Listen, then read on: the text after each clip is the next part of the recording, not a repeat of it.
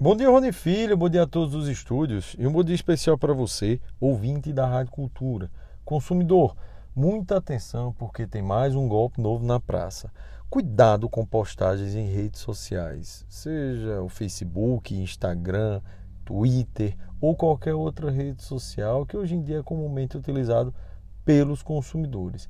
Existem algumas postagens criadas por golpistas se passando por funcionários ou se passando por órgãos do governo, a exemplo do PROCON, que é um órgão de atendimento e de defesa do consumidor, e estão ofertando para consumidores de um modo geral que ele teria valores a receber que ele teria alguma quantia ou esquecida em banco ou alguma possível decisão judicial que reconheceu que eram abusivos, algum tipo de juros que o consumidor pagava no cartão, eles sempre inventam alguma história para tentar convencer você a informar os seus dados pessoais. Consumidor, muito cuidado.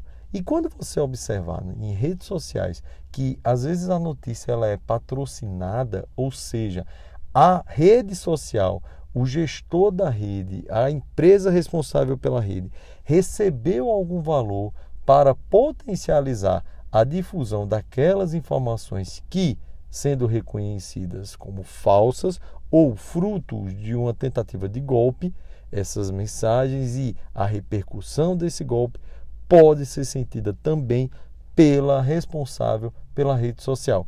Ou seja, se você consumidor foi enganado por algum anúncio dessa natureza, que seria patrocinado, ou seja, contou com um pagamento e o auxílio da empresa responsável pela rede social para ser para que sua abrangência acabasse atingindo uma quantidade maior de pessoas, você também poderá responsabilizar os proprietários, os donos, a empresa que for responsável por aquela rede social para que você seja devidamente ressarcido, já que ela está lucrando em cima de um crime que foi cometido através de sua plataforma.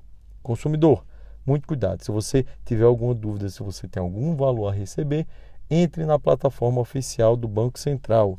A plataforma se chama Valores a Receber e está disponível através do site do Banco Central do Brasil, que é www.bcb.gov.br. Essas foram as breves dicas de hoje da coluna É Direito do Consumidor. Um grande abraço a todos os estúdios e um grande abraço para você, ouvinte da Rádio Cultura.